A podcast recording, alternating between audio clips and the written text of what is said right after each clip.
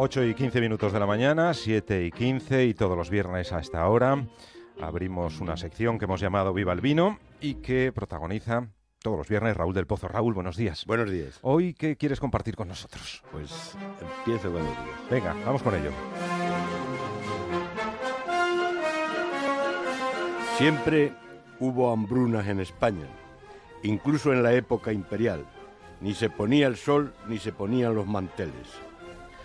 Nuestros héroes literarios, Sancho Panza, el Lazarillo, el Buscón, Guzmán de Alfarache, pasaron mucha gazuza.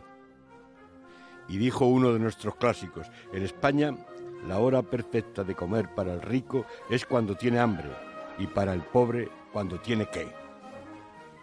El hombre es un animal que cocina, pero aquí en los últimos cinco años en algunas casas no había con qué guisar. Digo esto porque hace cuatro años un rey de ladrillo, cuando estábamos con el agua al cuello, dijo que aquí se podían hacer grandes negocios.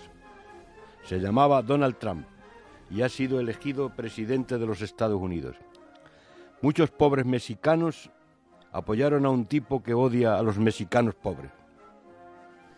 Llega a la Casa Blanca en tiempos sombríos, cuando hay más de 800 millones de personas que pasan hambre y huyen de la guerra y de la miseria. Decía que este tipo millonario tuvo una visión atroz en el año 2012.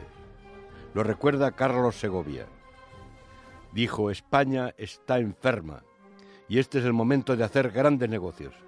Tienen terreno, tienen inmuebles que se van a vender por nada y hay que aprovechar las gangas que pueden dar mucho dinero dentro de cinco años.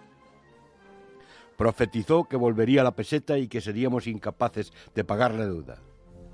Han pasado cuatro años, España crece, crea empleo, Bruselas pide ajuste, pero ya no será tan cruel como al principio de la recesión.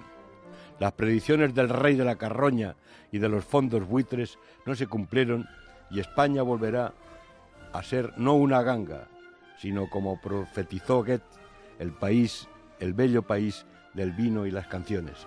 Así que viva el mollate y abajo el hambre.